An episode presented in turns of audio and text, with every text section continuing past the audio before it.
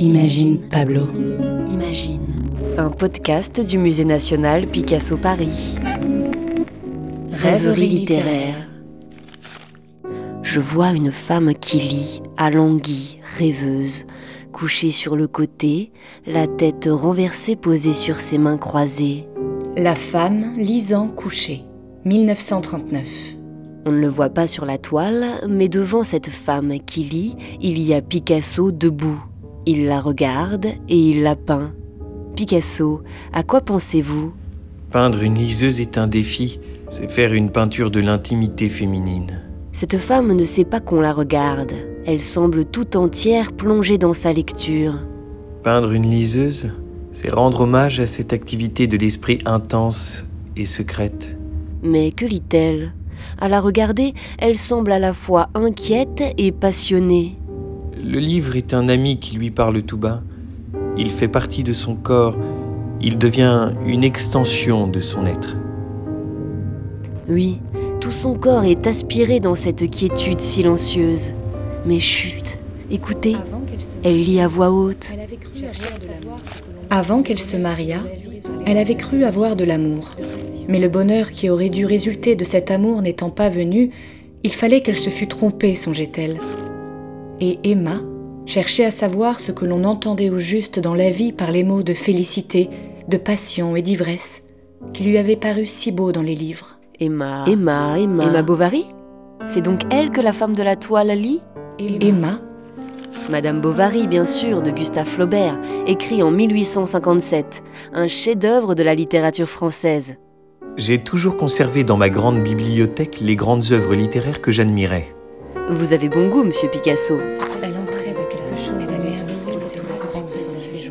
La femme de la toile ne nous entend pas. Elle n'en a cure de nos bavardages. Elle, elle est tout entière dans sa lecture. Dans le livre et sur la toile, la même histoire résonne. Il était une fois une femme qui lisait passionnément et qui cherchait à aimer de la même manière. Car cette femme sur la toile, c'est Marie-Thérèse Walter, la nouvelle muse de Picasso depuis 1932. Elle l'aime, un peu, beaucoup, passionnément. Picasso la regarde. Captivée par sa lecture, elle est à la fois présente et elle est pourtant aussi absente. En s'apercevant dans la glace, elle s'étonna de son visage. Jamais elle n'avait eu des yeux si grands, si noirs, ni d'une telle profondeur. Quelque chose de subtil épandu sur sa personne la transfigurait. Elle se répétait J'ai un amant, un amant. Face à cette peinture, nous entrons dans l'intimité de la liseuse, dans celle de Marie-Thérèse. Nos yeux se perdent dans les siens, qui se perdent dans les lignes du livre, qui se perdent dans la fiction qui résonne avec le réel. Et dans notre esprit, la voix d'Emma Bovary se transforme en la voix de Marie-Thérèse Walter. Vous entendez, vous aussi? Elle entrait dans quelque chose de merveilleux où tout serait passion, extase, délire. Quelle était votre vie avec Picasso? Tout à fait exaltante, couvert, et alors je vous le dis, couverte d'amour et de baisers, et de jalousie et d'admiration. Content que je vous dise tout ça?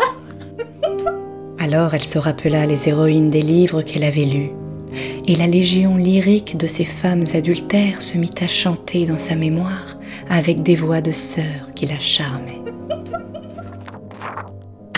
Un podcast réalisé et conçu par Pauline Coppen et Elsa Denac. Avec les voix de Grégoire le Prince Ringuet, Étienne Monet, Elsa Denac et Pauline Coppen. À retrouver sur le site du musée et toutes les plateformes d'écoute de podcast.